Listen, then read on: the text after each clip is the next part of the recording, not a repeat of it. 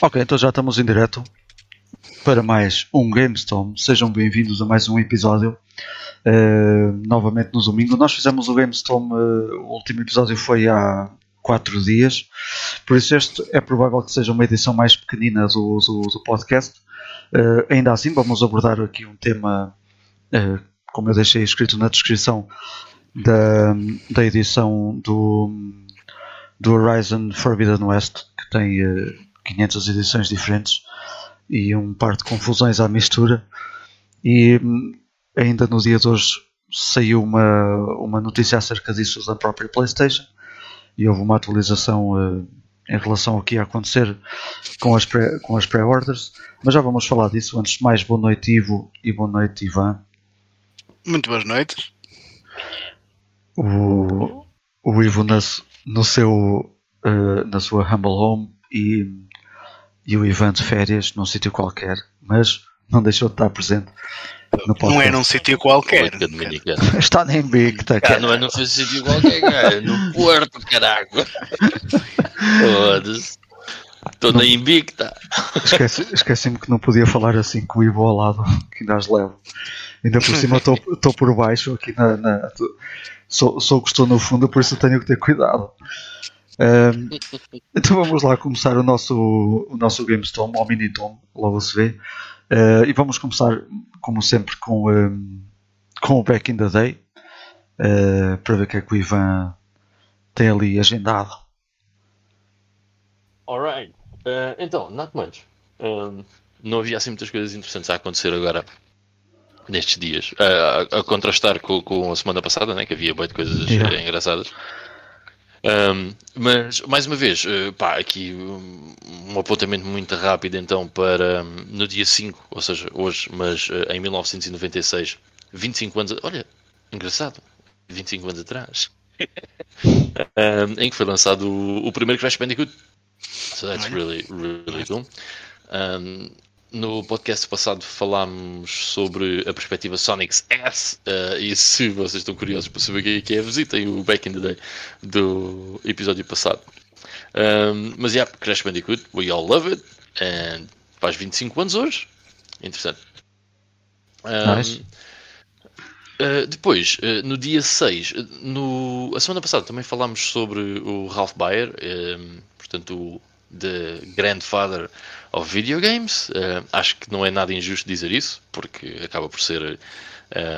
Ou, vá, não o Grandfather of Video Games, mas o Grandfather das Home Consoles, porque acaba por ser a, a pessoa que fez a primeira, ou que possibilitou que fosse feita a primeira Home Console, a Magnavox Odyssey. Um, e que, aquilo que dá origem à Magnavox Odyssey é a Brown Box, uma história que nós já, já visitámos aqui algumas vezes uh, no podcast, uh, mas neste dia, no dia 6, em 1966, um, o Ralph Baer uh, completa um, um circuito que possibilita o display de, de, de, dois dots no, numa TV, ok? que depois, mais tarde, se vem transformar naquilo que viria a ser um, a Magnavox Odyssey e o Pong, que é bem interessante. Um, para além disso, uh, temos também um, na, em 2011 a uh, PlayStation uh, lança o Resistance 3, ninguém quer saber, portanto vamos passar à frente. Um, e depois temos. depois temos então aqui uma cena mais engraçada que é em 1997, no dia 7 de setembro, sai Final Fantasy VII nos States vindo diretamente da Japania uh, e que, well, like it or not, é provavelmente o RPG japonês mais importante de sempre, pelo menos aqui no Ocidente. Ok? Pelo menos Sim. aqui no Ocidente. It's a very, very important game. Introduziu muitas pessoas ao género de role-playing games, incluindo uh, uma pessoa chamada Ivan, um, e muitos outros por esse mundo fora. Uh, foi sem dúvida o jogo que me fez eh, gostar imenso de RPGs e de explorar mais esse, esse género em todas as plataformas. Uh, pá, e comprei religiosamente todas as sequelas, menos o 11 porque era online. E o 14, por acaso comprei o 14. Um, e comprei, yeah, comprei todos, é verdade, comprei todos. Ah, não, não comprei o 13 uh, eh, Lightning Returns, porque o 13 e o 13.2 foi. O 13 foi do estilo. Ah, alright. O 13.2 foi. Ah, é a mesma coisa, não quero. o 13, não. o 15 comprei no lançamento e. horrível. Péssimo, péssimo, péssimo. Não gostei mesmo nada. Mas já. Yeah, sai então o sétimo que acaba por ser o jogo mais importante da franquia e sem dúvida o JRPG mais influente aqui no Ocidente. E, e para o Back in the Day, uh, é só isto. Então, eu, eu vi aqui por acaso no Sega Retro que em 2002, neste dia, sai também o Icaruga para Dreamcast. Uh, alright. Nice. Também Olha, é deixa-me dar também aqui as boas noites ao Rui, uh, que está aí a acompanhar-nos. O, o Rui do Tekken, eu agora só, só digo que é o Rui do Tekken. uh, que ele está a fazer aqui a, a, menção ao Metal Gear Solid. Também fez uh, eh, 23 anos. Não foi no dia de hoje, uh, tenho a ideia que já foi ontem ou há dois dias. Não sei bem. Acho que foi há dois dias. Uh, Deixa-me verificar aqui. Yeah. Pois é. Nós costumamos focar-nos mais no dia ou hoje ou próximo para não, para não cairmos no, no, no risco para o ano uh, em setembro faz, estarmos a repetir as mesmas datas. Eu por acaso costumo ver sempre o dia anterior, o de hoje e o de amanhã. Um, mas por acaso o, o Metal Gear Solid nem sequer foi ontem nem anteontem, peraí. Metal Gear Solid. Já foi há mais tempo. Uh, Na Europa, epá, não. Sinceramente, não sei, mas espera aí que a gente vai ver no instante. 3 de setembro, portanto, já, ontem, ontem, ok. Não está aqui na minha source, onde eu vou buscar estas coisinhas fixas. Por acaso não está aqui no dia 3.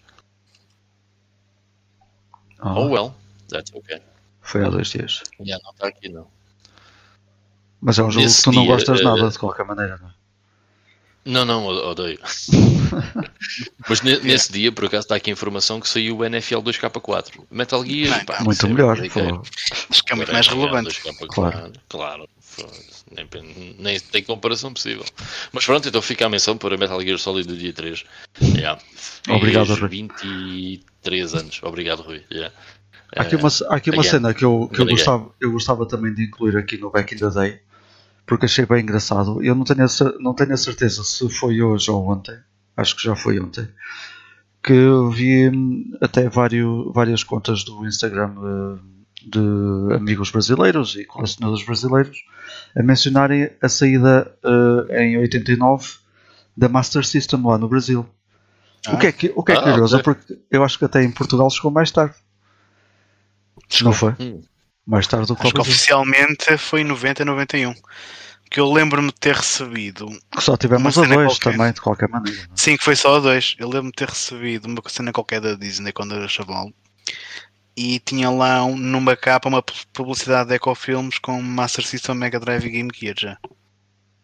E isto foi uhum. para em 91, que eu acho que ainda nem sequer andava na escola. Pois. A ideia que eu tenho é que aquilo foi quase tudo ao mesmo tempo a Game Gear, a Master System, depois pouco mais tarde a Mega Drive. Foi assim tudo um bocado. Cá em Portugal, pelo menos, parece ter sido tudo, tudo outra Acho que de forma oficial, pela Ecofilms, foi tudo ao mesmo tempo, sim. Pois. E a, e a cena da Master System era ser tipo um modelo económico.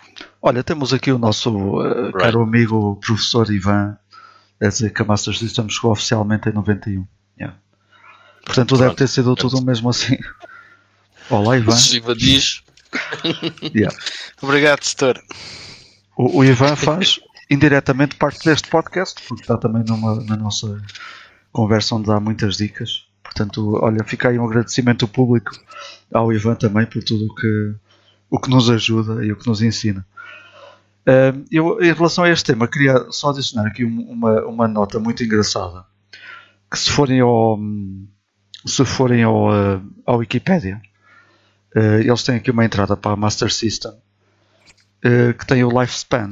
E então no Japão o lifespan foi de 85 a 91. Yeah. Uh, North America 86 tanto? a 92. Uh, eh, em relação. Sim, tanto. 85 a 91 no Japão, até parece pouco. Sim, porque não é tanto porque o último jogo que saiu no Japão foi em 89. Ok. Mas eles provavelmente só descontinuaram a plataforma depois, não sei. Mas o último jogo que saiu no Japão para a Master System foi em 89. Olha, não sabia mesmo. Eh, na América do Norte, 86 a 92. No, na Europa, 87 a 96. E depois na, na entrada do Brasil, 89 até aos dias de hoje. Porque eles ainda não descontinuaram. a- ainda continuam a fazer clones e, e a vender, graças à Tectoy. E, portanto, o? O lifespan da Master System eh, ainda não acabou. Há um, um sócio que eu sigo no, no Instagram e o gajo tem uma coleção de Master System absolutamente brutal, que é o Sega Collect. Um, e o gajo aqui há uns tempos meteu um, fotos de vários modelos da Tectoy da Master System, coisas que eu nunca tinha visto na vida. E é bem interessante que se vocês forem ao Amazon brasileiro, vocês ainda conseguem comprar esses modelos de Master System na boa um, lá no Brasil. E Yeah. provavelmente vão de vir outros modelos. é super interessante. Havia umas muito. Eu lembro-me daquelas que eles começaram a ser como os marroquinos, eh, sem querer ser maldoso, obviamente, que era Master System com 126 jogos embutidos. Sim, memória. My God. As que eles vendem agora já não têm slot para cartuchos. O que acho que faz sentido, não, não- acho que não vale a pena. Sim. Ah, mas já têm bué de jogos incluídos. Mas não me Mas eles mesmo- do ano ao certo, mas queria dizer tipo 2012, 2013, eles ainda vendiam Master System com slot de cartucho. Sim, sim. Eles, eles nos anos 90 ainda tiveram lá uns modelos exclusivos lá que são, são muito interessantes, assim, super compactos, tipo do tamanho de uma Game Gear. A Master Tem System, lá- tem eh, algumas consolas assim. a Master System 3 foi quase uma versão oficial. Ou se calhar até foi oficial. A Master eles. System 3 é a Master System 2. Pois, Porque eles, mas eles chamavam lançaram, 3. Porque eles lançaram o primeiro pack da Master System 1, depois lançaram um pack diferente da Master System 1, mas que trazia umas cenas diferentes Hum. e chamaram-lhe Master System 2. Ok. Então ent- enterraram-se ali então. Foi, foi. Ok, ok. Eh, é curioso. Pronto, e era, era mais por aí. Por isso eh, queria deixar aí a nota porque para, para nós não, mas para, para o, o Brasil já falámos aqui várias vezes que para a SEGA é um mercado que nunca mais acaba, não é? E é sempre engraçado deixar aqui eh, essas notas. Então, íamos passar agora então a boa noite eh, ao Fábio que entrou entretanto. Geek Hobbies. Bem-vindo. Bem, Grande Fábio, bem-vindo. até, até disse ao contrário, bem-vindo. Estamos, a- estamos no Porto, não é? bem-vindo ao, podcast. Ehm, e já sabes, vai dando aí as tuas opiniões no que vamos falar. Vamos passar agora para as notícias. E hum, vou deixar aqui uma, a notícia que nós temos aqui maiorzinha para, para, para mais daqui a pouco. Mas ia começar aqui por uma notícia que até o Ivan estava a falar aqui em off em relação ao, eh, ao Nintendo Switch Online, eh, que não é normal. Ainda não está nada oficial, mas eh, começou como um, como um rumor que já várias fontes estão a, estão a falar e estão a escrever sobre ele, eh, que é um daqueles rumores que é quase certo, que é a chegada de jogos Game Boy, eh, ou melhor, Game Boy e Game Boy Color, não incluindo a Advance, ao, ao, ao serviço da, da Nintendo Switch Online, onde quem paga pode tem acesso a uns, a uns diversos jogos. Eu não sei se vocês usam esse serviço, ou se já tiveram, ou se já usaram. Ainda não tenho Switch, portanto não. não, não. Epá, eu. Eh, Oi, peraí, tenho que fazer assim. Eu estava só a ver Ehm, bem agora, por acaso. Estava, Estava. vamos tentar. Ok. Um, eu, Ah, tá eu, fixe. eu, quando tive a Switch tinha esse serviço. Uh, uh, depois eu agora tenho outro Switch e nesta ainda não meti esse serviço. E por um motivo muito simples, que é eu se tiver esse serviço significa que tenho acesso ao Tetris 99. E não fazes mais nada. Não, basicamente é isso. Uh, sad story, sad but true. Ainda por cima, agora no mesmo serviço há aquela cena do Pac-Man também. É um Ah, Battle sim. Royale do Pac-Man. Yeah. Oh man, isso é demasiado adictivo. É, é arriscado, é arriscado. Eu por É acaso arriscado. de- Eu desse, desse estilo, desse tipo de jogo joguei joguei já há bastante tempo quando saiu o Bomberman. Bomberman Online ou lá o que é. Também. Hum. Mas pá, esse tipo de jogos não é para mim. Tetris eh, ainda gostei muito. Eh, mas também em relação a esta notícia devo dizer que a mim pouco me diz. A minha Switch, já disse aqui, foi gamada pela minha irmã. Foi um gamanço amigável e ela ainda o tem, ainda joga Animal, uh, Animal Crossing, ainda joga. Uh, é o Animal Crossing, não? Estou a dizer bem? Sim. Estou, estou a dizer bem. Animal sim. Crossing. Sim, sim. Eu de qualquer maneira tive o serviço, eh, até acabei por meter aquilo numa de experimentar e digamos que não é um serviço caro também. Se ainda não mudou de preço, era 3 euros, acho eu, ou 4. Mas a única coisa que eu jogava Yeah. quando, quando tive, de qualquer maneira, era Ball and Fight da NES. Portanto, que está lá. Estás no mesmo barco. Yeah. É, aquilo se tu metes ao ano é, é 20 euros, é bem da cheap e realmente dá-te acesso a algumas coisas, eh, incluindo jogar online na Nintendo Switch, que é tipo o Does That, mas há- acho que pessoas que jogam Mario Kart 8, acho que é a cena que mais pessoal joga online. na E. Smash Brothers, provavelmente. Ah, é, é isso, Smash Brothers, já. Ah, mas acho que a grande vantagem mesmo, pá, pelo menos para mim, e provavelmente para, para as pessoas que estão a ver isto, é o facto de ter os jogos de NES, SNES e ter acesso ao Tetris 99 e ao Pac-Man e antigamente até tinhas ao Super Mario eh, 35, agora já não tem, Yeah. mas well, it's cool, it's still cool. Yeah. Por 20 Sim. euros por ano é bem fixe.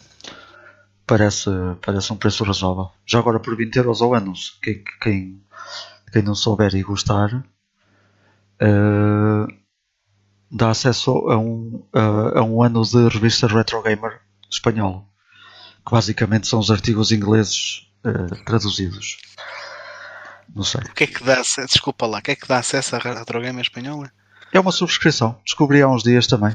A su- a subscrever um ano de Retro Gamer espanhol é 20 euros. Ah. Ok, ok, ok. Não sei quantos números são, por acaso, se calhar não sai mensalmente, como a, como a do Reino Unido. Não sai mensalmente, não. Ok. Não sei Ah, qual é então, que é a periodicidade, mas não sai mensalmente. então deve ser por isso. Ah, e pronto, depois eu tinha posto aqui outra noticiazinha, e por isso é que eu chamei a isto o Minitom, porque nós fizemos o podcast na quarta-feira, falámos de boas cenas, é verdade. Foi um dos, um dos maiores podcasts que já fizemos. E entretanto também não aconteceu nada, além daqui do, do eh, em primeiro lugar, do anúncio das versões que iam estar eh, disponíveis para pré-venda eh, do eh, Horizon Forbidden West, que, que é o próximo lançamento desta série para, para as plataformas PlayStation. Um, eu vi algum rant, eu já, eu, há um rant normal hoje em dia em relação à PlayStation, e como diz o Ivan, bem, porque, principalmente porque a Xbox está a cagar e tem bem dinheiro, uh, mas aparentemente não é só por isso na- na- nesta, nesta, desta vez. Eu vou tentar, eu não posso ter, quando eu estou a fazer gravação, uh, quando estou a fazer direto, aliás, não posso ter aqui à, à mão as- as- a internet aberta, senão bloqueia já isto tudo, mas vou tentar dizer de cor. Portanto, temos, não há nenhuma versão que traga uma mídia física que dê nas duas consolas, em primeiro lugar, que é uma cena que, hum, em primeiro, pelo menos eu pessoalmente não percebo bem, porque se há jogos que dão, são feitos para a PS4 e metendo na PS5 eles dão, nem que seja uh, feito um pequeno download, um patch, etc.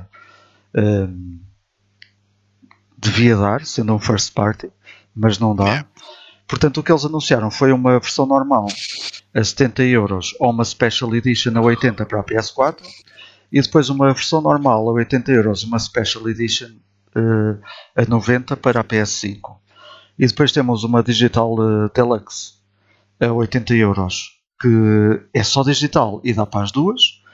E depois temos a Collector's Edition a 200 euros e uma Regal Edition a 270 eh, que não trazem CD Jogo. não trazem o jogo físico, trazem um voucher com o código para download e todos aqueles apetrechos que, que são eh, que são normais de uma Collector's Edition. Então, inúteis. Inúteis, portanto não, não traz o jogo eh, que é o que devia trazer. E depois o run todo apareceu eh, porque não há uma versão ou não há um upgrade que se possa fazer. Tu ou, ou, comp- ou compras a versão ehm, Digital Deluxe que traz o Dual Entitlement e custa 80 ou 90 euros e, dá para, e depois tens um código download ou, ou é uma versão download que sacas de um lado ou no outro ou então compras uma, as versões de 200 ou 270 euros para ter código Uhum. para as duas não, nem sequer deram aquela opção de 10 euros uh, se compras a versão normal. E o rent apareceu todo daí, principalmente porque há uma entrada. Então, espera, espera, só para ver se eu percebi. Tu, hum. se comprares a da PS4, a versão normal, tu nem sequer vais ter acesso a fazer o upgrade por 10 euros? Não. No início, agora já mudaram, ah. hoje, no dia de hoje.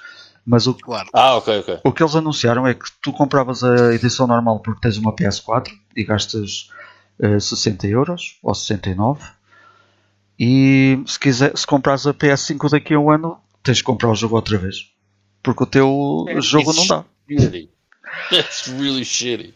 Pá, houve, houve, um, houve um rant enorme, até, até pela falta dessa possibilidade de, de, dar 10 euros. Pronto, uma pessoa entende. O próprio Jim Ryan já veio defender, defender um bocado isso, porque os custos de produção estão cada vez mais altos e os preços dos jogos vão aumentar por aí. E acho que é normal. Pá. Há quanto tempo é que nós pagamos. Espera, agora não se está a ouvir bem. Agora não se está a ouvir bem já. Ai, para, para, desculpa. Fala, fala. Imagina, ok, I get it, está-se bem, eu percebo o porquê e realmente há, os custos de produção aumentaram imenso, não sei o que mais. Mas não, não me fodam. Uma Collector's Edition custa 270 euros. Porquê é que não traz um CD lá dentro? Qual é, é, o custo de produção está muito alto dos CDs? Os Blu-rays estão caros. Pelo amor de Deus. Yeah. Não, não faz sentido. Eu, não faz sentido eu, eu, acho que, que a Sony está tá cada vez mais a enterrar-se em algumas dessas decisões, porque não está fácil para eles, porque para já não conseguem ter consolas cá no mercado para satisfazer a demanda e depois ainda se põem com este tipo de práticas. Ainda, epa, eu acho que a Microsoft está a fazer um excelente trabalho e que continuem assim, porque nós, nós é que temos a ganhar com, com isto. Porque a Sony Oi? já mudou um bocadinho de ideias em relação ao que, ao que eles tinham planeado, tinham anunciado inicialmente, e isso é fixe. Mas mesmo assim eu não duvido que a edição de 200 e tal paus vai esgotar. Yeah, Mas... É normal. Sim, sim, sem dúvida nenhuma. Eles mudaram, eles mudaram, por acaso isso é uma, uma notícia de hoje, eles mudaram e mudaram e o rant deve ter sido tanto junto dos fãs da marca e do jogo que eles nem deram sequer a opção dos 10 euros. Uh, eles vão dar o update gratuito. Pronto. Uh, limparam é, logo o. Já nem pagas 10 euros, já é gratuito. Mas isto porquê? Porque os fãs, e principalmente até um escritor da Forbes, que foi a primeira notícia que saiu a lembrar-se disso, há uma entrada no blog da própria PlayStation de setembro de 2020, portanto há um ano atrás, que dizia claramente que pá, os jogadores que não se preocupem, está tudo bem. Estamos a fazer uh, Sackboy Adventures uh, e outro jogo qualquer que eu não me lembro. E o Horizon Forbidden West. E estes jogos vão ser totalmente gratuitos para quem comprar na PS4 para poder jogar na PS5 quando tiver. E chega agora a esta altura, um ano depois, e eles anunciam totalmente Já diferente. não é bem assim. Isso, isso ao mesmo tempo também é um bocadinho um tiro na, nos fãs, não é? Provavelmente as pessoas que gostam mesmo do jogo não se esqueceram disso, não se esqueceram dessa entrada, não se esqueceram do que lhes foi prometido e, hum, e é o que é, não é? Provavelmente era essa a intenção deles na altura. Pois, é. mas os custos Só subiram. Que, os custos provavelmente não subiram muito desde então. A cena é. Espera aí, podemos fazer mais 10 euros. Agora mete isso uma data de cabeças e de salar a money. Um, yeah. Mas já, yeah, eu, eu, quando vocês comentaram isso, eu comentei uma cena que era esta discussão só existe porque a Microsoft está completamente a cagar. Porque se a Microsoft precisasse ter lucro, eu acho que fazia exatamente a mesma coisa. Sim. Yeah. Só que eles estão-se completamente a cagar. E isto só é notícia. Reparem, ok, eu, nessa, nessa altura dei um exemplo um bocado parvo, mas Pá, imaginem, sei lá, um, o. Pá, não sei, um jogo cross-gen entre a PS3 e a PS4. Um, Godzilla. Whatever. Destiny, sei lá. O Destiny, whatever, yeah. Uh, man, tu queres a versão de PS3, compras a versão de PS3. Queres a versão de PS4, compras a versão de PS4. Não há cá free updates de nada desse género. Só que, sim, como sim. a Microsoft faz isso sem questionar e de grátis e sem qualquer problema, é claro que isso passou a ser uma notícia, mas eu, eu acho que a Microsoft. Eu sinceramente não, não acho que não vejo um problema nisso. Uh, sim, são sim. maneiras diferentes de lidar com a cena. Não vejo uh, problema com isso. Mas é claro que a Microsoft leva kudos por, por fazer o que faz. Mas pronto. É, lá está isso. Isso há 10 anos atrás não era uma discussão. Pois não, pois não. Mas for, se formos ver. Só dizer aqui ao Bruno Mendes. Como é que é, Bruno? Está-se bem? Olá, Bruno. Bem-vindo. Bem-vindo ao podcast. Eu acho que se se tivesse olhado para o computador com outros olhos, esta discussão já existia há muitos anos, porque não há versões diferentes no PC, não é? E acho que a Microsoft foi, um- foi um bocadinho por aí também, porque a Microsoft viu que não há um salto geracional como houve da PS3 para a PS4, ou, ou principalmente da 2 para a 3 até, que foi muito maior. E agora estamos, pá, sei lá, estão-se a introduzir eh, novas resoluções e novas, e novas, eh, como é que se diz, novas cenas eh, que dá para utilizar nos jogos, que não dava se calhar na geração anterior, mas continua a ser ali um plano em que os jogos dão.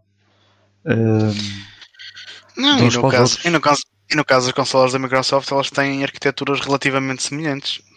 sempre, foi, Eh, sempre foi um computador, a verdade é essa.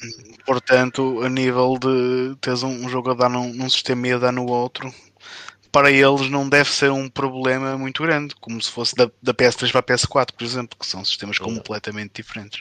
Eu por acaso eu, eu nem compro jogos nem compro jogos eh, físicos, como vocês sabem. Eh, mas eu até acho que a Microsoft ainda não tem sequer uma caixa para uma ou para outra consola. O jogo que sai, sai é um para as duas. Sim, Acho- acho por que acaso estão. já me, eu já me questionei isso, que as caixas estão iguais. É. Acho que estão nesse patamar. Aquilo se calhar mudou os logos ou não sei o quê, mas dá, dá onde tu quiseres. Que foi uma coisa por Sim, em acaso. vez de dizer Xbox One diz Xbox só. basicamente. Yeah. Isso aconteceu, por acaso, da, da Xbox para a 360. Da 360 para o ano, não sei, mas eh, houve alguns jogos que, e até CD demos que dava numa ou noutra, e o mesmo jogo dava numa ou noutra, sem qualquer coisa. Havia assim, há, há- alguns jogos muito late, eh, late gen da Xbox 360 que dizem Xbox 360 Xbox One. Yeah, if I'm not mistaken. Eu, I can look into it, mas lembro-me de ver isso. Eu sei que na América, na- nos Estados Unidos, houve eh, Xbox, Xbox 360. Cá na Europa, acho que não. Uh, yeah, não me lembro de ver. Em termos de realismo, o teto está muito perto, portanto, essa métrica torna-se um bocado obsoleta. É um comentário do Ivan que eu não estou a perceber. Não, sei- não, não estou a perceber porque não sei a que é que ele, a que é que ele se refere aqui. Realismo gráfico? Gráfico, creio que sim. Pois, Sim, É provável. estamos com aproximar-nos bastante dos gráficos fotorrealistas, é verdade. ainda ontem com o Kinect Adventures que vos estava a falar em off, que já falarei da- daqui a pouco. Pá, 360 ainda não é assim, não, não, não são gráficos maus. E aí ele estava a falar, o Ivan estava a falar de poder gráfico.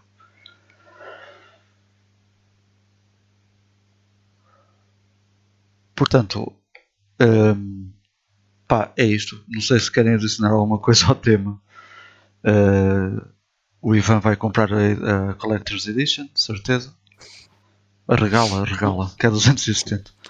Eu, eu vou comprar quando o jogo tiver a 20 euros, portanto eles podem subir aos 100 euros que não me faz diferença. Yeah. Então, Eu estou exatamente no mesmo patamar do Ivo. Aliás, eu não compro Collector's Editions há, há, há um bom tempo. Eu cheguei à conclusão que Collector's Editions são absolutamente inúteis para mim. Pá, o resto do pessoal, eh, não, não- nada contra, há pessoas que gostam, mas para mim é completamente inútil. Porque ou é uma cena que tu achas mesmo piada, por exemplo, eu gosto muito da Collector's Editions do, de, Edition do Catherine, da PS3 e Xbox 360, a minha da PS3. Porque aquilo traz coisas engraçadas, tipo, traz uma fronha de uma almofada, traz uns boxers e traz uma cena qualquer, eu já não lembro o que é que traz mais. Mas é giro, estás a ver? Vem numa caixa de pizza. Um, it's cool.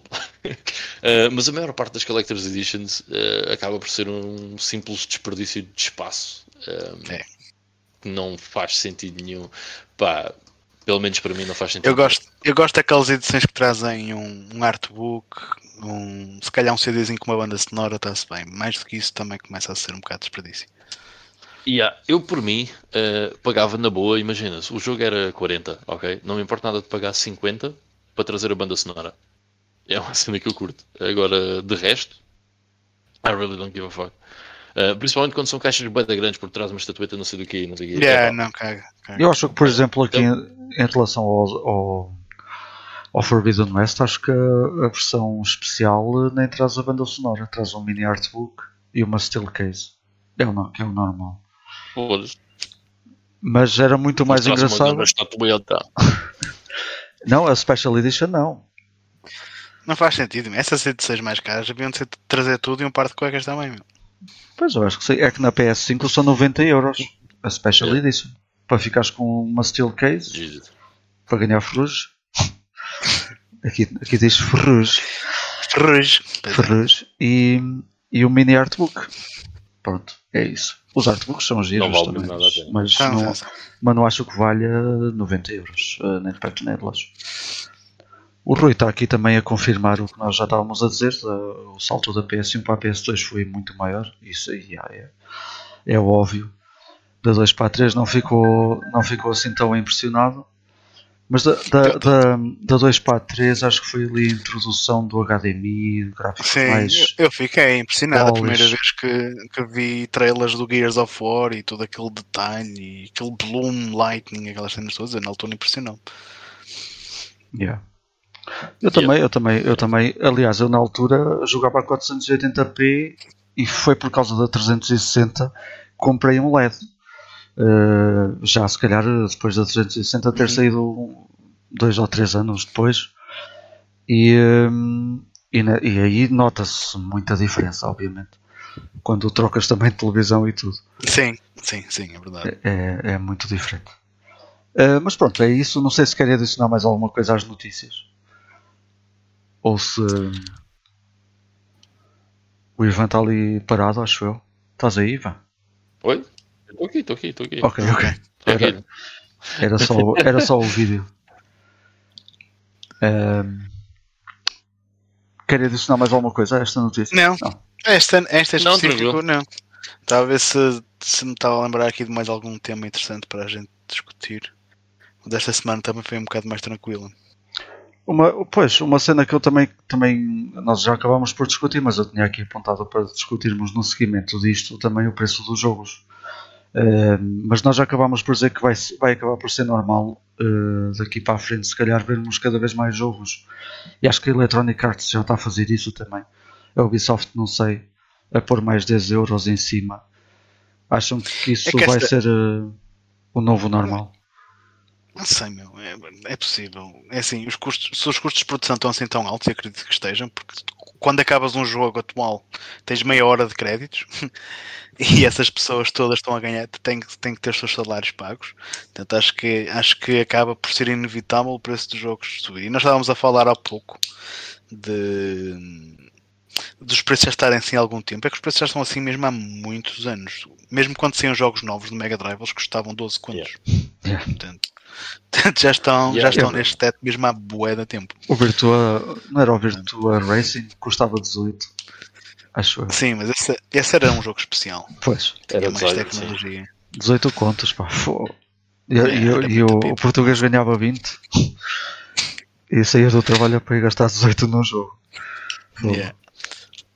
Man, mas... O último vídeo que eu fiz no meu canal uh, eu fui ver e o ordenado mínimo em 1989, se não me engano, era qualquer coisa como 157 euros, equivalente uh, hoje. Ou seja, um, 18 contos são de 100 euros, né? Ou seja, isso quer dizer que o Virtual 90, Racing sim, estava dois terços do teu ordenado. Foda-se. Uh, estavas a dizer, Ivo? Ou já tinhas Não, estava a dizer que. Não, estava, é isso. Estava a dizer que acho, acho inevitável que isso acabe por acontecer.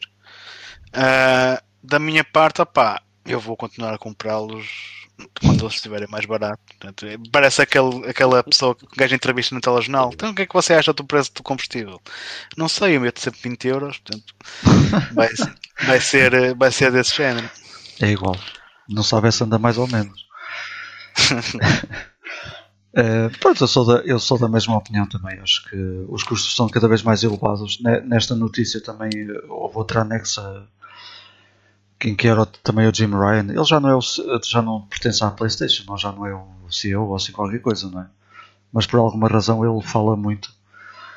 Um, e uma, uma das cenas que, ele, que apareceu nas notícias, nas notícias por ele é que os jogos estavam a ascender e iam começar a aparecer cada vez mais a custar uh, na ordem dos 200 milhões. Não sei o que é que ele se referia, 200 mil ou 200 mil, ou, não sei bem se, se era dólares ou se, o que é que era, mas é bem provável que. Hum, Deve ser 200 milhões de dólares, é. Não é possível. Estamos a, a chegar àquele patamar equalativo ao, ao cinema, não é? Onde se gasta imenso, cada vez com mais atores, cada vez com mais, com mais apetrechos necessários para, para a construção de um, de, um, de um videojogo. Portanto, também acho que é normal eles virem a custar mais. Agora, há aqui uma coisa que o, que o Ivan, o professor Ivan, estava a dizer, e que está a dizer muito bem, que a própria indústria e, a, e, as, e as empresas também tiveram que ser criativas para arranjar algum extra.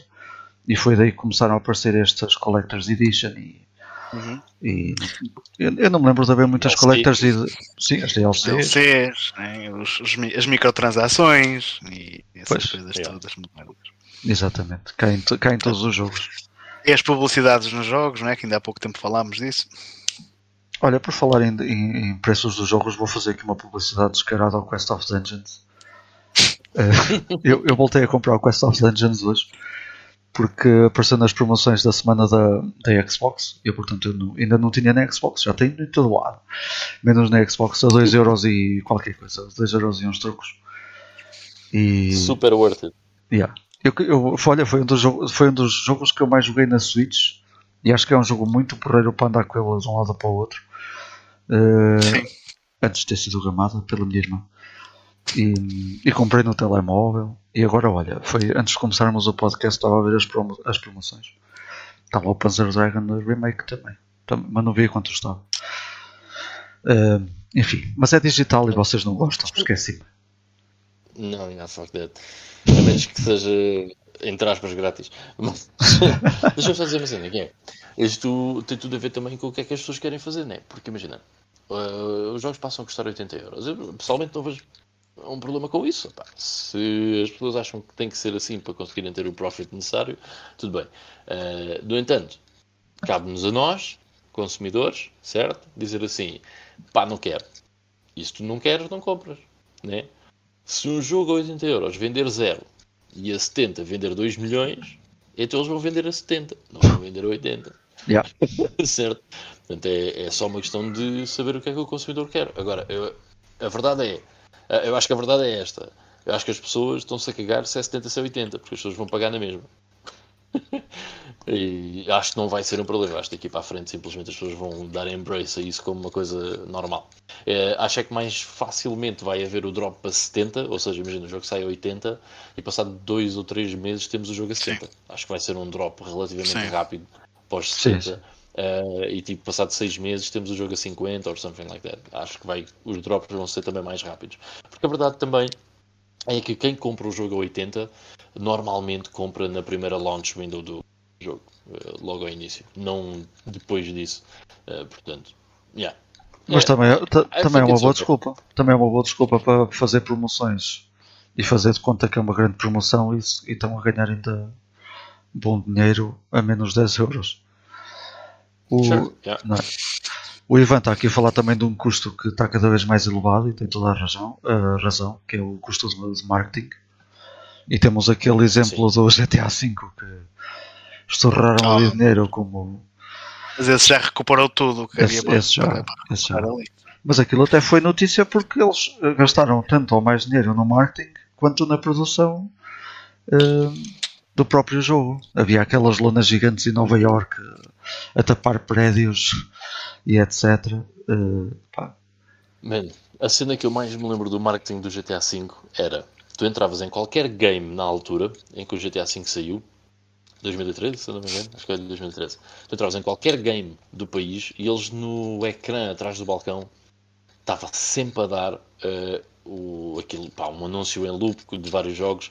Man, e de 5 em 5 minutos, ou menos, dava o anúncio do GTA V uh, que era o trailer em que lembro-me perfeitamente que o Michael está a dizer para o, outro gajo, uh, que eu agora não lembro o nome, em que ele, ele lhe diz um, yeah, let's bounce. E o Michael vira-se, bounce, we're bouncing now.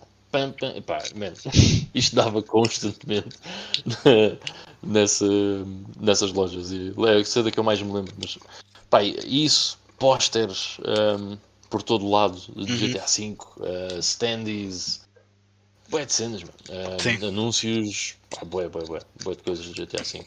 Yeah. Mas isso fez aumentar o hype para caraças. Uh, yeah, yeah, yeah, yeah. Eu, por acaso, acho que até falei aqui no, no podcast. Foi um dos jogos que eu comprei no lançamento. Eu não, é muito raro mesmo. E foi um dos. Eu também gostava imenso do GTA. Uh, eh, mas ainda é a única cópia que eu tenho. Ainda é da 360. Não voltei a comprar o jogo. Nunca mais. Mas pronto, mas foi uma experiência muito fixe. Isso é verdade. Será que pegas na da 360 e metes na One no, ou na, na Series X, aquele faz upscales, essas cenas todas? Ou, ou ficas com um upgrade? Ou... Pá, não sei, não sei. Por acaso na, na, nem experimentei, mas acho que não. Entretanto, deixamos de ouvir o Ivan. Estava a dizer, um, não sei se faz upscale, 4K, não sei o quê, mas todos os jogos da Rockstar, descobri no outro dia porque fui ver, uh, porque uma pessoa perguntou todos os jogos da Rockstar são compatíveis um, com a Xbox Series X. Desde até o Red Dead Revolver um, okay. e o Bully Scholarship Bully. Edition. Okay. GTA 3 e não sei o que, é tudo compatível com o Xbox Series X. Há, há até uma cena boa, bem engraçada. Eu acho que até falei aqui no, no, no podcast em relação ao, ao, ao, San Andreas, ao GTA, ao San Andreas, não sei como é que se diz, uh, que é um dos jogos compatíveis, mas não está na lista de compatibilidade. E ah, okay. é tipo um easter egg, porque tu metes o CD da, da Xbox original na Series X e ele saca-te a versão uh, HD Remaster da 360. Portanto, ficas, okay. ficas com. Por sua vez, é uma versão HD do mobile. Ok. yeah, é verdade. É verdade. mas, mas, é bem engraçado. Ficas com o jogo com retro. com, com achievements e não sei o quê. Uh, mas usas o disco da, da Xbox original. E se fores a ver a, a lista oficial de retrocompatibilidade, o jogo não está lá. Não, uh, não está na, mas é, pronto, não sei, não sei se é um easter egg, mas a malta descobriu isso e continua a dar. Quem meter o, quem meter o CD da Xbox original dentro de uma Series X vai ficar com o jogo da 360 for free. Aqui a malta estava a falar também de se ter convertido. O Rui falou no Steam e nas promoções do Steam. É verdade. Eu já falei aqui várias vezes, tenho lá mil e tal jogos porque comprei 30 ou 40. Uh, mas, yeah. depois, mas depois são bundles e não sei o quê. E a Fanatic ainda continua a fazer isso, man. Pois faz. Há bundles a 1 euro com jogos muito fixes. Às vezes é um jogo yeah. que custa 20 euros, que está a 1 euro e depois ficas com 7 ou 8 uh, eh, de rasto, que é como um gajo faz. Pá, ativa tudo, né? De vez em quando até sai um joguito assim fixe. Eu, graças a isso, eu, joguei o Adventure Pulse. Continuo a ir lá ver.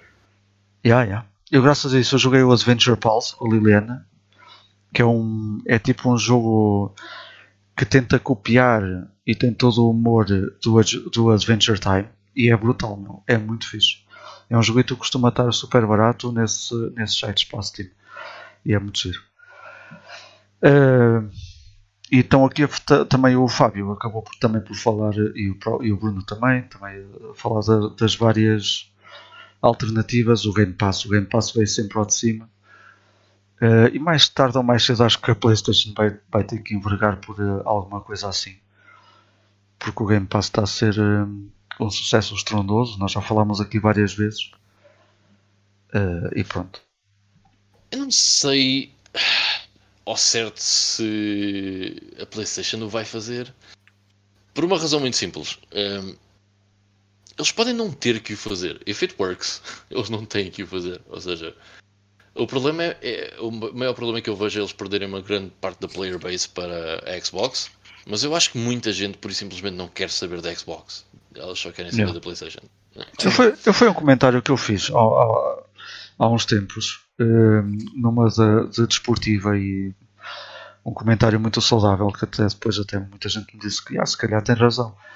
Que foi basicamente há muita gente que não muda uh, porque tal como muitas coisas na vida, quando se começa numa marca e se gosta muito e se gosta das first party dessa marca, basicamente não se muda ou não se consegue mudar. E há muita gente que está na PlayStation e simplesmente não se identifica com, não é por mal. Claro que há muita gente que depois aproveita isso para ir criticar a outra marca, dizer que é merda, não sei o quê. Uh, mas basicamente há muita gente que não. É como, como se costuma dizer, o, o, o, primeiro amor nunca se esquece e há muita gente que continua na, na PlayStation ou na Xbox e basicamente não consegue adaptar-se ou, ou, ou, ou, não querem adaptar-se ou não podem ter duas e têm que, que optar. Não têm mesmo interesse, estás a ver? Porque ou não têm interesse. Tenho uma, imagina, se calhar não sou o gajo que vai jogar 100 jogos por ano, portanto já tenho uma, não vejo necessidade de ter a outra e já estou neste ecossistema e não quero estar a passar ah, por outro ecossistema onde não conheço. Pá, yeah. Yeah. Yeah. A PlayStation e, e, a Xbox, eh, as duas têm o FIFA, portanto, se ele já tem o FIFA na PlayStation, precisa comprar na Xbox. Yeah.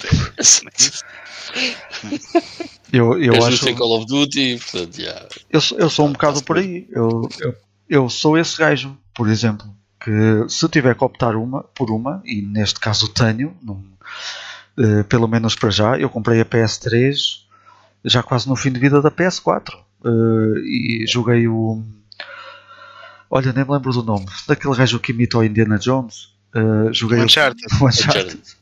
joguei, joguei o primeiro e o segundo na PS3 e se calhar até vou ter uma PS4 quando também tiver a, a 50 euros, não sei.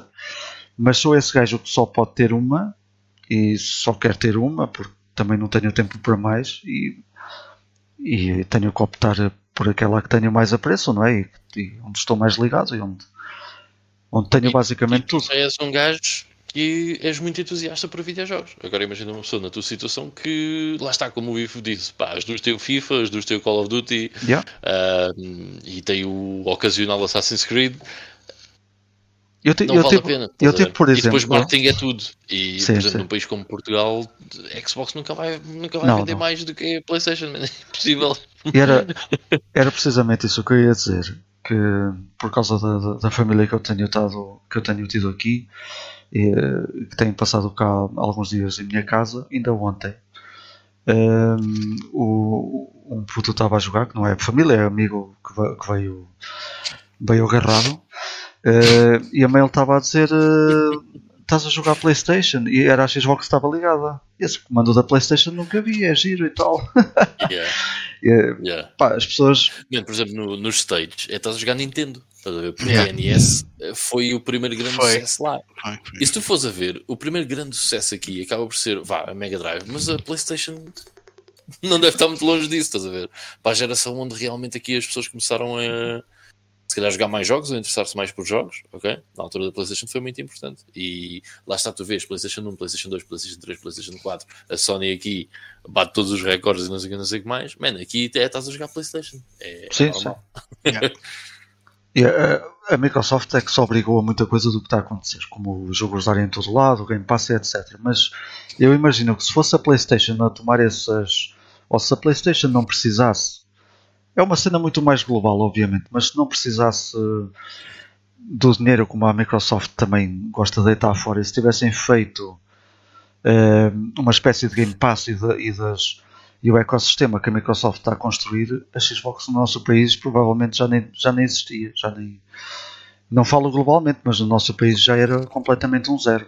Enquanto que agora vemos, como o Fábio está aqui a dizer, o Fábio foi uma dessas pessoas que que mudou radicalmente para a Xbox. E como ele está a dizer e bem, não quer dizer que não goste da, eh, da Sony e continua a gostar. E, e, no meu caso eu gosto de jogos também, por isso é que comprei a PS3 já muito mais tarde para jogar os first party da Sony e é também se um dia conseguir fazer o mesmo com as outras também para, para, para jogar os first party. Mas eh, no caso do Fábio também foi uma questão de poder ter uma ou outra, mas não é isso que faz com que ele não goste de jogos ou goste dos jogos da Sony, obviamente.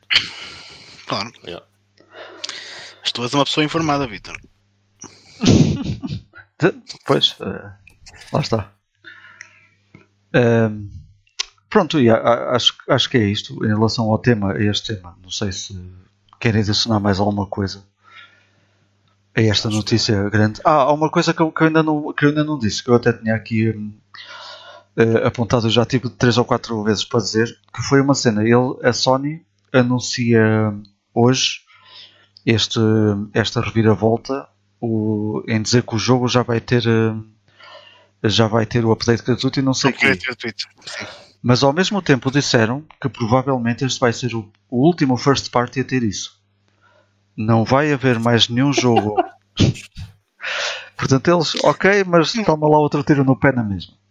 Yeah. Sabes porquê? Porque eles provavelmente também já, não, já, vão, já vão tirar o foco da PS4, portanto é, é normal. Ah, Pá, eles ao mesmo tempo disseram há uns meses que a PS4 ainda ia ter um, dois anos de lançamentos. Eu acho que nesta altura faz sentido porque não há PlayStation 5 que chegue. Pois. Para a quantidade de jogos que, que eles possam estar a produzir, não é? Yeah. Ou seja, a malta que, que tiver aí à espera dos próximos anúncios, por exemplo, o God of War, não sei como é que o Ragnarok. Ainda não há, acho que ainda não há anúncios feitos em relação ao jogo nem nada, mas pode ser um dos que já vai sofrer com a notícia de hoje e que provavelmente quem comprar a versão PS4 não vai ter direito a, a 5. Uh, ou o Gran Turismo, como está aqui a dizer o Rui. Vamos a ver. Uh, mas pronto. Vamos a ver, uh, vamos ver no futuro como é, que, como é que se vai desenrolar isto. Obviamente que a Sony não é uh, propriamente a caixa de dinheiro que é a Microsoft. Uh, e a Microsoft também não é pelos jogos que tem o dinheiro que tem. E por isso é que está um bocadinho a cagar para o que acontece nesta divisão. O, o intuito deles, já dissemos aqui, é aumentar a, a, a sua player base neste momento. E está tá a fazer tudo para o fazer e a deixar fazer tudo para o fazer, porque continuam a deixar. Uh, eles sabem bem, de certeza que a Microsoft sabe bem que dá para comprar aqueles meses todos de Gold e depois compras o mês de Ultimate e os meses de Gold transformam-se todos em Ultimate é. e ficas com 3 anos uh, yeah. com Game Pass sem comprar jogos, sem gastar dinheiro. Man, isso é mesmo deitar dinheiro fora. Don't give a fuck. Yeah. E a única coisa que eles ainda estão um bocadinho atentos é ao uso de, de VPNs, porque isso acho que já é legal de país para país. Mas mesmo assim ainda passa muito. Portanto, pá, yeah. há, há malta a gastar 30, 40 euros e ficar com 3 anos de Game Pass Ultimate. Se bem que estão a arriscar, e eu acho que estão a arriscar muito, uh, mas pronto, cada um sabe de si. Um, posto isto, se calhar íamos avançar então para o nosso Playing Now. Eh, nós também fizemos o Play Now há poucos dias. Sim, na, o meu vai ser curto. Então, olha, Ivo, vou começar ah, por se, ti. Se, epá, se me permitirem, eu gostava de ir primeiro. Um, força, força. Por um motivo muito simples, é porque eu estou a gastar boa de dados e assim eu vou falar e depois vou-me calar e uhum. vou passar para o Wi-Fi, porque mesmo que eu tenha que comentar eh, é menos problemático. Uh, e também vou ser extremamente rápido, porquê? Porque, hum, como vem não estou em casa, estou de férias, estou na Invicta, estou no Puerto, caralho. E pá, não joguei nada, basicamente. Eu um, antes de vir joguei um bocado mais do Hack Infection, como tinha falado. Uh, again, gosto do jogo, uh, not perfect, não é fantástico, mas it's good, it's cool. Um, Epá, por isso, que calhar, vou só dizer, pá, falar de algumas coisas que uh, arranjei aqui pelo, pelo Porto um, porque estava a ver aqui a Feira do Livro e já tinha em vista vir aqui buscar quando cá, quando cá viesse uh, comprar algumas coisas.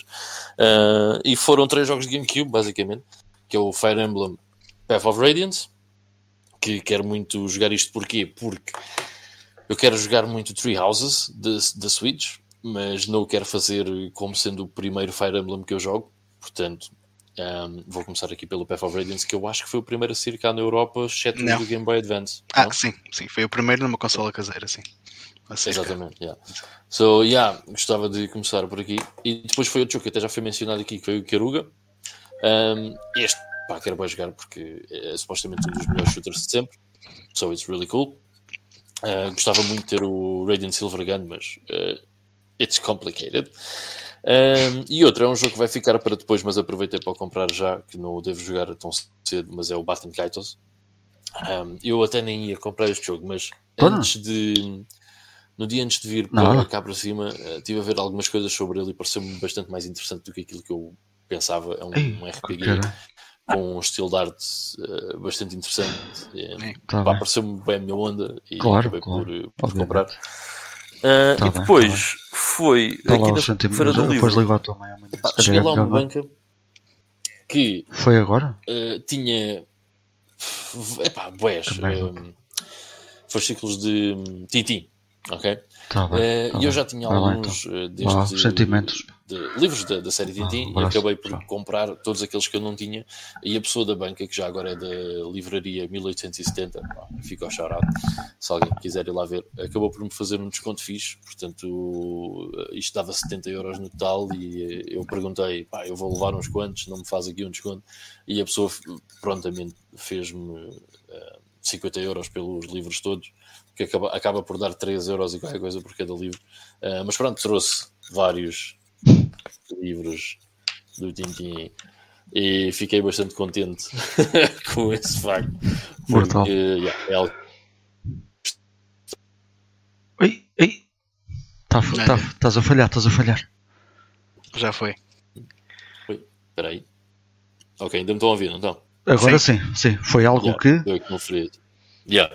Foi algo que, eh, pá, eh, que eu fiquei muito contente por, por ter eh, comprado. Eu, quando era miúdo, não sei se alguma vez disse, mas eu li tudo o que era Asterix, porque a minha biblioteca da escola tinha todos os fascículos que tinham saído até então.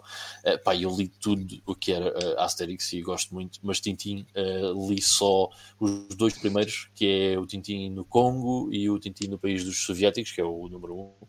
Um, portanto, yeah, está fixe. Eh, Estive a fazer as contas, faltam-me seis, se eu não me engano, para acabar a coleção de Tintin.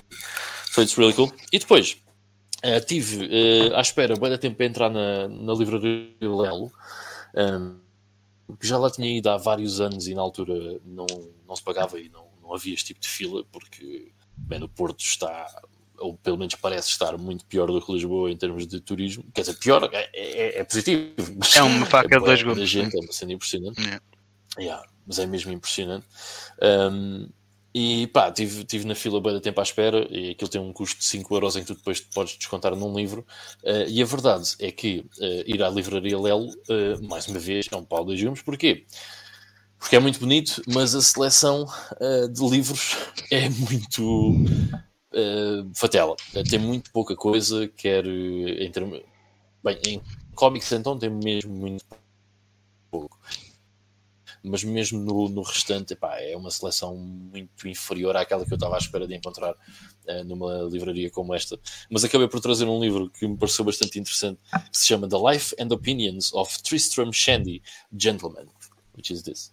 Uh, isto é uma, uma adaptação para cómic uh, de um novel do século XVIII, de um senhor que se chama. Ah, Espera aí que eu não lembro. Como é que se chama o sócio da televisão? O Stern. Howard Stern? Yeah, o gajo é Stern qualquer coisa. Ah, agora não me lembro. Bem, mas uh, acabei por trazer isto e vou-vos uh, tentar explicar o porquê. Não sei se dá. Se calhar não dá para ver muito bem. Mas este livro tem uma arte que me fez lembrar uma coisa que o Ivo falou aqui há pouco tempo, que é Discworld. Uhum. É, faz- fez-me tanto lembrar a arte do Discworld que acabei por trazer o livro. Pá, e pareceu-me interessante. A premissa é que é sobre um gajo que tem opinião para tudo, mas nunca consegue dar uma opinião curta sobre as coisas. Portanto, imagina, tu perguntas-lhe porque é que o café é bom e ele descreve-te eh, o fim do o início do universo para descrever porque é que o café é bom. Yeah. A premissa é engraçada, mas já não faço ideia do que seja. Já, trouxe para aproveitar os 5 euros que tinha que gastar na na entrada. Still cool. Um, mas já, foi isso. Nice. Eu, Ok. por, eu, por acaso, deixa-me só adicionar aqui, quando eu estive de férias hum, em, em Lisboa, por acaso entrei numa livraria que estava mesmo em frente à praia. Não, não é bem uma livraria, é daquelas tendas onde fazem livrarias, montam lá livrarias de rua e etc. E eles tinham um de livros de. Não, não são esses livros do Tintim, mas a revista eh, do Tintim que saía também antiga. E eram livros mesmo antigos. Eu achei aquilo bem engraçado. Eu acabei por comprar uma ou duas. E depois comprei um do Spiro e Fantasio.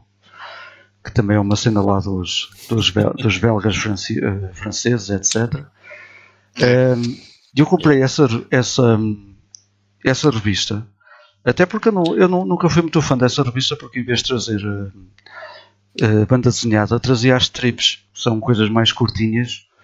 Um, e eu sou mais fã de, de, também de histórias completas, até tenho ali alguns do Tintin, do Lucky Luke, etc. Mas epá, aquilo chamou-me a atenção porque era a única desse número que estava lá perdida, uh, de 84, e trazia uh, no meio para destacar um póster do Neverending Story, ainda por destacar, no, no, com os agrafos e tal. Yeah. Pai, achei, achei aquilo brutal, uh, bem, bem engraçado. Portanto, aquilo devia ser do, quando o filme estava em voga, ou assim qualquer coisa. Ou ia, Sim, ou quando estreou, assim. E achei aquilo, achei aquilo bem engraçado. Não, não tinha conhecimento de, dessas, desse tipo uh, tendo a enfrentar a praia. Eu já fui várias vezes à Costa da Caparica e nunca tinha visto lá aquilo. E acabei por comprar também uns uh, de Lucky Luke, 3 ou 4. Estavam, uh, eles tinham a promoção de leve, leve 3, pague, pague 2. E fiz isso duas ou três vezes para trazer várias coisas e, e foi bem engraçado. Uh, isso tudo para dizer que também sou, sou grande. Vi muito do Lucky Luke na, na banda desenhada uh, na Feira do Livro aqui do Porto, vi muito do Lucky Luke uhum. uh, à venda. por acaso, do Tintin, acho que só vi nesta banca, mas do Lucky Luke vi em três ou quatro bancas de alfarrabistas, tinham lá muitos volumes dele. Mas era tudo em, em português. Também, nunca, nunca Uh, sim, sim, acho que sim, se não me engano, sim. É que eu nessa achei engraçado. Se calhar também era por causa do, dos turistas, mas aquilo era tudo livros uh, franceses, quase tudo. Ou seja, eram as versões originais. Man, um, na livraria Lelo, ok, aquilo só tem uma estante de cómics e eu diria que 80 85% dos cómics são em francês. O que é boeda estranho. Mas yeah. eu acho que é mais porque deve haver boé turistas a virem à é, mais, e podem comprar é, é sem yeah. dúvida por causa Se disso. Calhar. Yeah. Yeah. O, o Fábio... Mas, pá, fiquei bem decepcionado com, com a seleção lá. mas trouxe uma cena fixe, mas fiquei um bocado decepcionado.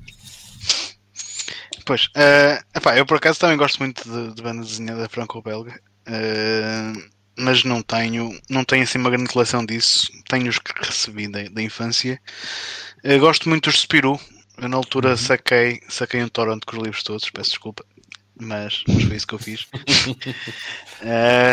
e ainda por acaso ainda ando-os a ler de vez em quando. Que eu lia isso, muito desses livros era quando ia nas minhas viagens Porto Lisboa, quando estava a trabalhar aí embaixo. Uh, e era e era uma das maneiras que eu passava o tempo. Mas pronto, moving on. Eu também se calhar vou, vou avançar aqui para, para a minha cena de Playing Now. Que, Força de que este quarta-feira até, até hoje também foi, foi pouquinha coisa. Uh, portanto, opa, eu comecei ontem estive no Parque da Cidade a tarde toda, estive a jogar na 3DS o Heroes of Ruin, que é tipo um é um tipo um action RPG do género Diablo, só que só fiz uma dungeon, portanto não tenho assim grande coisa para, para falar ainda. Eu comecei também o Daikatana uh, no PC, mas também ainda estou um bocado no início, portanto vou deixar isso para o, para para o próximo podcast. Uh, tive a experimentar. Podes só dizer, imagina, is it that bad? Tipo, só assim. Ok. Daquilo que tu jogaste. Ok.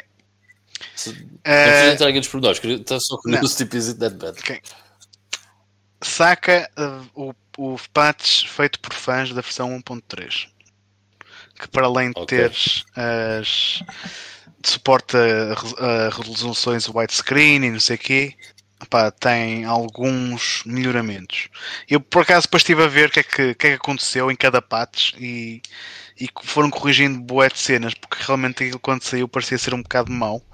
Porque em primeiro lugar parece-te um jogo de consola em que tu apanhas save crystals, ou seja, podes fazer save enquanto tens save crystals para usar.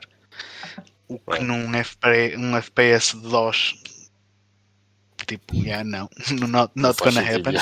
yeah. E eles corrigiram essa cena logo no patch 1.1. Portanto, tem a opção de tu poderes fazer save quando queres. Um, Opa, aquilo acho que é de facto um jogo muito ambicioso porque envolve viagens no tempo e assim. Eu ainda não cheguei a essa parte, mas já estive a ler um pouco sobre aquilo. Um, mas tipo, tem algumas armas. Logo, a primeira arma que tu apanhas é num Japão futurista, uh, é uma arma que te faz ricochete nas paredes. Portanto, se estiveres distraído, dás um tiro na parede e, o projétil vem de volta para, para, para ti. Uh, e acho que a nível da inteligência artificial também não é assim grande coisa, porque há, uma, há umas secções no jogo em que tu fazes. Tens uns, uns gajos que te acompanham e tu podes inclusivamente dar-lhe ordens e não sei o quê, só que os gajos são bué burros e estão sempre a morrer. E, e se tu jogasse isso nessa altura em que tu não podias fazer save em qualquer altura, então era muito frustrante. Mas com os patches que foram saindo, uh, aparentemente conseguiram corrigir muita coisa e este patch feito por fãs tens a opção de tornar os, os NPCs que te acompanham de invencíveis. Portanto, e a partir daí do momento em que tu podes fazer save a qualquer altura e tens esses melhoramentos todos uh, começa a ficar mais uh, jogável digamos assim. Ok, alright. Uh, mas pronto, de resto, uh, eu até partilhei convosco que eu estive a experimentar alguns jogos de PC Engine que tinha, que tinha comprado no, no mês passado. Uh, Experimentei-os todos, mas o único que me dediquei um bocadinho mais de tempo foi, foi mesmo aqui ao, ao Street Fighter 2 da versão de PC Engine, que acho que está tá uma conversão mesmo muito engraçada, porque não fica. Esta é a conversão do Champion Edition, ou seja, é aquela. É o primeiro update do Street Fighter 2, se não estou em erro, aquele que já traz as, os quatro bosses jogáveis, o Sagat, o Balrog, o Vega e o Bison.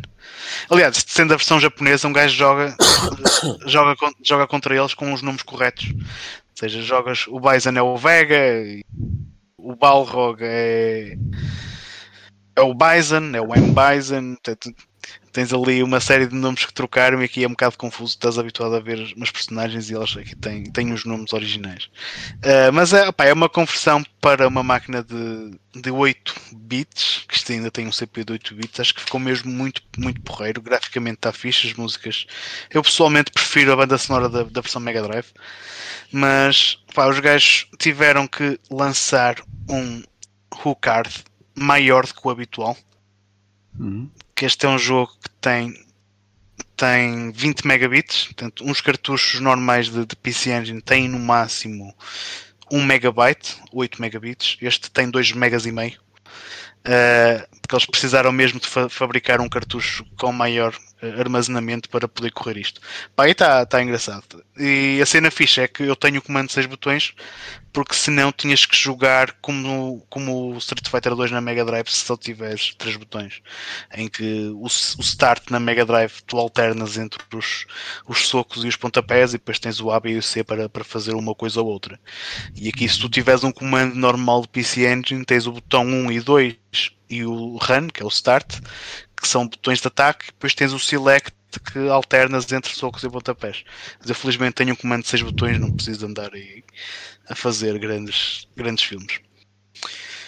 E pronto, da minha parte é isso. Para a semana. Mais. Para a semana mais. Ok. É. Pá, então eu para, para concluir só uma cena também que eu joguei verdadeiramente. Uh, Deixa-me só dizer primeiro que ainda joguei um bocadinho o Zone of the Enders, que eu falei aqui hum, uhum. que era um dos jogo, é um dos jogos que está no, no Gold. E eu fui jogar também só assim mesmo de. Hum, pá, tava sempre, acho que tive curioso toda a vida para saber o que era o jogo. Porque via muita gente falar e muita gente falar bem do jogo. E realmente é daquelas experiências que, hum, que são um bocado únicas. Pronto, são universos feitos em que em que tu de repente já estás já estás na, já fazes parte da história e já estão a falar para ti como se, já soubesses tudo o que se passa à tua volta, mas afinal não sabes. E, um, é Kojima, são jogos de Kojima. É assim, yeah. é assim uma cena, mas é fixe, é um, é um jogo de, uh, de mechas, tem uma história que parece super engraçada porque é um é um, um puto que é apanhado no meio ali no meio no meio da guerra e que entra sem querer para um para um dos mechas e, e, e, de repente, e esse puto somos nós, e de repente estamos no meio daquilo e a fazer aquilo muito bem. Um, e tem missões, são, os mapas ainda são, quer dizer, não são gigantes, mas aquilo é um, é um jogo de PS2, não é? Salvo erro. Portanto, para a altura, uh, o jogo que saiu foi o, o HD Remaster, mas uh, acho que para a altura está tá muito fixe. E, e como o Ivo disse, é uma, é uma cena à Kojima, pronto, e está muito porreiro. É algo que eu quero explorar, eh, obviamente, mais. Uh, o meu tempo também foi muito curto e eu, em vez de ir ao, ao Psychonauts 2, que era o que eu devia ter feito, fiz outro, cometi outro crime que eu tinha falado aqui, que foi voltar a jogar o, um, o No Man's Sky. Okay. E voltei a começar o jogo. E portanto eu uh, no único dia em que eu tive verdadeiramente tempo para jogar uh, e comecei a jogar às nove e meia da noite, uh, depois do trabalho, depois de jantar, estiquei-me na cama e só desliguei a consola, já eram duas e meia, talvez, portanto tive esse tempo todo que podia estar a, a usufruir do Psychonauts 2, que eu acho que, mesmo eu que estive naquilo, acho que era melhor emprego, tive a jogar No Man's Sky. Uh, o No Man's Sky acaba por ser um jogo ultra viciante. É, aquilo está bem feito. No, eu no início não sei como é que era, mas é algo que nos prende. Era péssimo. pois, tu já tinhas dito isso e eu, eu acredito. Pá, mas é um jogo que agora, uh, pelo menos a mim, prende-me para, para, para saber mais. E eles fizeram aquilo de maneira, obviamente, uh, para, para que nós não desligamos a consola, não paremos o jogo e, e queremos é saber mais. E pá, o, o, a cena de. Não, aquilo não, não, é bem um tutorial, mas o, todo o início do jogo acaba por ser é ensinar-nos a jogar e, e, como é que se fazem. Como é que se faz. Uh, como é, o que é, para que é que a arma serve, a arma que, que recolhe. que recolhe objetos e, e cenas que nós vamos usar mais tarde para fazer outras coisas. Aquilo é um bocado o, o, o, eh, tem aquela cena de Minecraft e acho que isso pode afastar muita gente do jogo. Acaba por ser eh, secante em, algum, em alguns aspectos, porque há coisas. Eu, eu, cheguei, eu joguei essas 4 horas ou mais e já estava num ponto em que era, era epá, é muito complicado. Tem que se ir atrás de, de coisas, de, por exemplo, nós à volta, a nossa volta há sempre hidrogênio, oxigênio e sódio, acho que é o que aparece mais. Uh, e depois ele, ele começa a pedir outras cenas que, que não há ao pé de nós e temos que ir mais longe. E a nossa, depois temos uma sonda que até nos diz onde é que está. Eu cheguei ao ponto de. Uh, de no, no meu jogo, eu sei que não é em todos igual, mas no meu jogo eu precisava de encontrar antimatéria e o jogo diz-me antimatéria encontrada e afinal a antimatéria nem estava no planeta onde eu estava. Então tive que sair para fora, uh, tive que ir para outro planeta, apanhar aquela cena. Eu já tinha feito a minha base toda no, no primeiro planeta, tive que voltar ao primeiro planeta porque tinha lá tudo. Uh, e depois, pá, o jogo todo é acaba por ser uma simulação e a nossa nave fica sem fuel, sem eh, não, não é gasóleo, não é outra coisa qualquer que nós temos também que fazer para a nave andar e andar de planeta para planeta consome muito mais e é preciso cenas para ativar o, para ativar o Ultra Boost, olha lá como é que eles chamam. Pá, mas é bem engraçado. Eu, hum, eu quando começo não consigo parar. Eu, uh, houve coisas que aconteceram no, na minha primeira run uh, no Steam que foram da fixe e que um gajo nunca está à espera. Eu estive num planeta nós uh, acabamos por encontrar planetas que nos ensinam algumas pedras do conhecimento que nos vão ensinando o dialeto alígena e ajuda-nos a decifrar mensagens que vão aparecendo durante o jogo, uh, até a conhecer pessoas, a falar com, com outras pessoas nas, nas uh, na, como é que se chama? Nas torres espaciais, nas estações espaciais. E na minha, na minha primeira run até aterrei num planeta onde estava uma nave abandonada que eu tive que compor e quando, quando aparecem tipo, esse tipo de naves e cargueiros que tiveram acidentes, não sei que, encontramos bem recursos. E, ou seja, um, agora eu sei que não posso desistir porque mais cedo ou mais tarde vou acabar por encontrar um planeta cheio de, de recursos uh, vitais ou onde vai estar uma nave melhor que a minha e, onde tem até mais slots para guardar cenas. Pá, pronto, e, é, está a ser engraçado porque estou a notar que hum, também há uma maior diversidade. Uh, eu não sei se é assim nos jogos todos, mas eu comecei num jogo onde, onde a temperatura era super elevada Então eu tinha que estar a fugir das tempestades de calor, fazer buracos para me esconder. Tive que fazer a minha base muito mais rápido para me esconder das tempestades de calor. O segundo planeta já era um planeta super verde. Um, eu aterrei lá à noite e aquilo parecia bem bonito. Uh, umas árvores uh, alígenas todas bem engraçadas, tudo verdinho e não sei o quê. E quando começa a amanhecer, a, a, a, a, ficar dia, afinal era tudo tóxico. E aquele dia começa a, começa a expelir gases tóxicos. Eu tive que sair de lá, tive que fugir para outro planeta outra vez, fazer tudo à pressa, fazer fuel. Uh, pá, os, os animais também uh, são super engraçados. Já vi um pato que tem. Eu até gravei um vídeo, depois eu vou-vos mandar, porque é um tipo um, pato, tipo um pato alígena que anda bem parece estar sempre a andar com estilo. Eu tive que fazer um vídeo daquilo, bem engraçado. e os animais são, todo, são todos diferentes. Já apanhei cenas. Pá, é preciso muita imaginação para criar algo como, como está agora o No Man's Sky. Eu acho que é preciso mesmo muita imaginação. Um, e acontecem cenas bem engraçadas. Um, já tive que também. A, a cena que vos estava a contar da antimatéria, eu não sei se isso é propositado ou se é totalmente random mas a, a base onde estava a antimatéria estava debaixo d'água. Uh, provavelmente aquilo não era um lago e agora naquele planeta formou-se um lago. Uh, mesmo se não for a nossa imaginação, depois vai para aquilo, não é? Aquilo devia ser um grande vale e agora está cheio de água.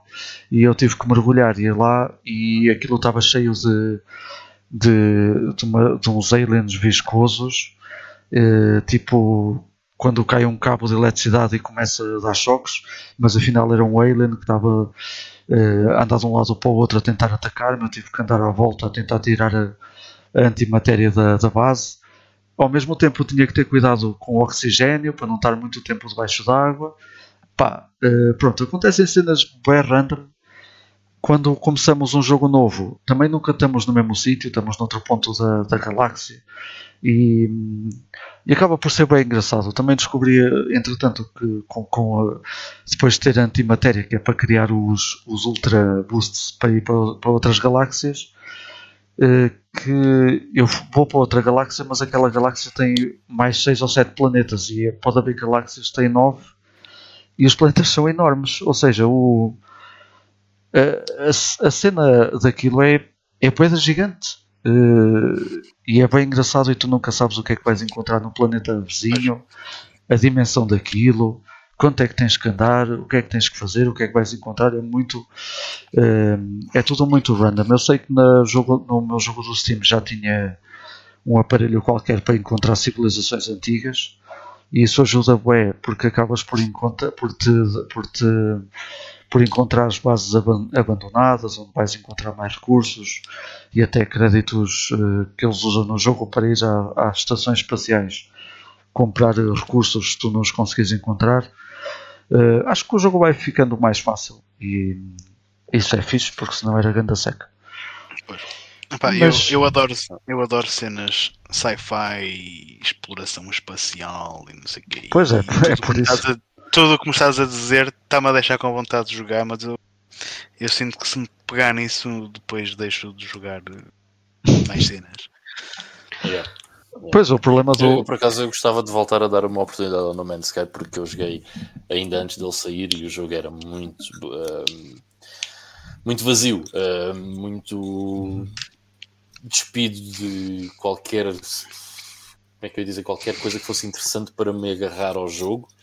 Um, e na altura foi essa exatamente a crítica que foi feita, que é ok, é um mundo enorme, e há tudo bem, mas não há aqui nada que seja propriamente interessante. Um, mas é, o que me assusta é exatamente isso, é que é um yeah. jogo que, que vai tirar-te muito tempo, ainda por cima se, pá, lá está como o Ivo estava a dizer, eu também curto bem desse tipo de cenas, e o que tu estás a descrever é do estilo wow, that's awesome. Yeah. Um, mas eu penso, man, se eu me meto ali, lá vão 300 horas com o galheiro. Uh, pá, é complicado pensar isso.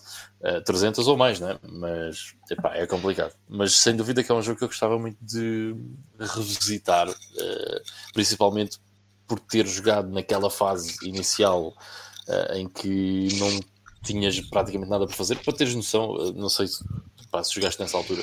Mas no início tu nem sequer bases conseguias fazer, portanto a única coisa que tu conseguias fazer era retirar a matéria-prima dos planetas para um, ter uh, fuel para ires para outro planeta e vice-versa, portanto uhum. era, esse, era, era mesmo, mesmo uh, bare bones uh, a experiência de jogo nessa altura. Mas já, pronto, ainda bem que está nesse, está nesse modo. Pois, aquilo acho que é um, é um jogo que tem, de qualquer maneira, pode custar a começar. Eu, eu, eu já no Steam tinha gasto muitas horas só tipo no, no, no, início, mas depois é um jogo que pelo menos eu não jogava tipo uma horita por, por dia naquilo. Eh, era, até era uma altura em que eu estava super agarrado aos caminhões. Eh, é, olha, é um jogo que eu nem tenho jogado ultimamente. Uh, e conseguia jogar os dois e, e, nunca tive eu nunca tive assim grande tempo para jogar e conseguia conciliar tudo. Mas é um jogo que tem quem quiser quem quiser meter-se no No Man's Sky pelo menos umas 6, 7 horas vai gastar assim derrompante sem chegar àquela parte em que em que começa a ficar eh, ainda mais interessante. É um jogo com, com um começo muito lento acho eu. Uh, uhum principalmente porque tu não tens nada. Uh, isso não é um defeito, até porque acho que faz parte, porque uh, a história do jogo é que tu és um viajante que ficou sem nada, não é? Que estás abandonado. Um, eh, até, até a nave que tu encontras no jogo não é tua sequer. E, e estás a recomeçar do zero. E daí aquilo ter assim um começo bastante lento. Mas depois acho que dá para ser jogando mais sossegadinho até. Um, pá, e pronto, foi, foi, foi isso que eu joguei, basicamente. Outra cena que eu gostava de dizer em off é que voltei a ligar a 360, eh, mais uma vez por causa da, dos, do, dos familiares que têm estado cá, para, para, para ligar o Kinect e meter aqui o Kinect Adventures a, a bombar. Uh, pá, a cena mais fixe foi que eu agora que mudei de casa consigo jogar a dois jogadores. Eu na minha casa antiga não dava. Eh, porque aquilo tem, tem tipo o Kinect. Pá, o Kinect é um. Acho antes de mais que é um sistema fantástico. A, a detecção e o timing do Kinect é brutal. Porque é tipo tempo real. Eu não sei se aquilo tem algum atraso, mas um gajo mexe, mexe o braço e instantaneamente o jogo faz o que nós estamos a fazer. É, é mesmo brutal. E, e tem até esse zoom de detectar o espaço que há na sala e diz-nos se o espaço dá para um ou para dois jogadores. Então nós fomos-nos chegando um bocadinho para trás. Uh, tive que tirar daqui o sofá, já agora, porque senão não dava. Uh, mas deu para jogar duas pessoas ao mesmo tempo e, obviamente, para os mais novos, aquilo foi a loucura. E eu só tive medo que a placa partisse a, placa do, do, do, chão e os vizinhos começassem a acordar todos porque foi uma, uma alta barulheira. Um, ehm, e o, o, jogo que elas tiveram a jogar foi o Kinect Adventures. Tem, eu meti-lhes aquele, eu não sei se vocês conhecem ou, ou se viram, mas eu tenho um jogo de, de que é tipo um barco, um raft a descer, yeah, yeah. a descer um, ali um, um desfiladeiro todo maluco, cheio de pedras e não sei o que. Quando ainda por cima é um daqueles jogos em que quando tu saltas o barco também salta contigo no jogo para apanhar moedas que estão no ar. Epá, e a barulheira vinha toda daí. A casa parecia que ia mesmo, que ia mesmo cair aos pecados. Mas é uma cena bem engraçada. Uh, em contrapartida, e, e não percebendo porquê, o Kinect Adventures, apesar do, do Kinect ter suporte para a Xbox One, uh, o, o, o Kinect Adventures é um dos jogos que não dá. Que não entendo porquê, porque até é o, é o, é o jogo de lançamento uh, do Kinect e é o jogo que serve, tipo como o Wii Sports, serve para mostrar o que o Wii faz. O Kinect Adventures é o jogo mais completo uh, para mostrar o que é que o Kinect é capaz e tem aqueles mini-jogos todos para todo o tipo de, de cena possível. Uh, pá, e achei bem estranho. Uh, já agora, título informativo, há jogos no Game Pass que são compatíveis com o Kinect e o Rush Adventures que eu falei na quarta-feira é um deles, que acho que é um dado que o jogo faz, acho que é uma cena bem engraçada para o Kinect. Uh, infelizmente eu não tinha o Rush Adventures instal instalado na, na Xbox One, está instalado na Series X. Uh, ou melhor, está instalado no disco que estava na Xbox One, mas que estava na Series X e eu não quis estar a, a fazer o unplug e o plug com a consola ligada e portanto foi o Kinect Adventures e, e acho que continua a ser bem da fixe. E era por isso que eu estava a dizer até há um bocado que a 360 ainda tem gráficos brutais para o que é e isso nota-se uh, nota-se na, na no, ou notou-se nesse jogo. Uh, eu até tenho aqui nesta sala uma televisão de 60 polegadas e não nada de artefactos nada de nada de cenas manhosas e ainda dão muito bem e pronto, é, é, também foi isso para o meu Playing Now. Acho que não. Ah, estive a jogar outra coisinha já agora para, para completar com o Ivo. O Ivo... ainda jogaste bastante. Não, foi só uma, foi só uma coisinha. Foi por causa do meu sobrinho uh, que, que eu vos disse que ele gostava dos jogos dos super-heróis. E depois eu peguei nele ao colo, olha, vou-te mostrar outros jogos que também, são, que também eram interessantes. E, e liguei aquele, o aparelhozinho que eu tenho ligado ao CRT, um, eh, o Raspberry, e estive a mostrar uns quantos jogos. Estive-lhe a mostrar o, o, o Spider-Man o Spider que saiu nas arcades, que acho que é um jogo brutal, um, que é um beat'em up muito fixe. E depois os da Mega Drive, uh, o, o Hulk também da Mega Drive, que é um jogo que eu gosto bastante. E curiosamente ele disse-me que gosta mais desses, ou que gostou mais desses. Também é um, é miso pequenino, pronto, uh, no, no, nos seus 3 anos, mas entendeu-se bem com aquilo. E, gosto, e, e diz ele nas suas, nas suas palavras modestas que gostou mais daqueles jogos muito mais antigos e não CRT do que, no, do que nos jogos mais recentes do Spider-Man e do, e do Hulk que ele teve a jogar que o da, da, Xbox. Porque eles têm mecânicas muito mais simples. Sim, também, também. E acho que estava muito mais. Estava muito mais. Se lhes, desses, se lhes desses o Batman Returns para, para jogar, se calhar ele não ia dizer isso. não. se calhar não, se calhar não. Um, mas um, o que, que, é que eu estava a dizer? Ah, que também eh, estes jogos mais antigos se calhar também têm aquele feeling mais de BD. Isso, acho que isso se notava um bocado, principalmente no, no Spider-Man Arcade e, e, e, etc. Depois aproveitei e fui jogar um bocado de, do Batman da que ele já não achou grande piada por causa do formato do jogo no Batman da, da PC Engine que é o tal, ah. é o tal jogo puzzle que parece é, um, é, é um Pac-Man, um Pac-Batman.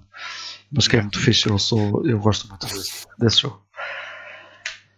Pá, e pronto, foi o meu, foi o meu playing now. E não sei se querem adicionar mais alguma coisa de qualquer maneira a este GameStone que nós já tínhamos também dito que ia ser um mini tom. Hum, acho que acho que não, meus caros. Ok. Não, então... também não se passou grande coisa desde quarta-feira. Pois, a cena é essa. Para a semana, agora com a semaninha inteira, uh, vamos ver o que é que, que novidades é que vem aí. Provavelmente da Sony ainda vão, sair, vão continuar a sair mais uh, notícias e logo vemos. Da Wata está tudo no forno, portanto hum. nunca sabe se, se ainda vai aparecer por aí alguma coisa. Um, e pronto, para a semana estamos coisa de certeza. Não, eu não me lembro se disse isto.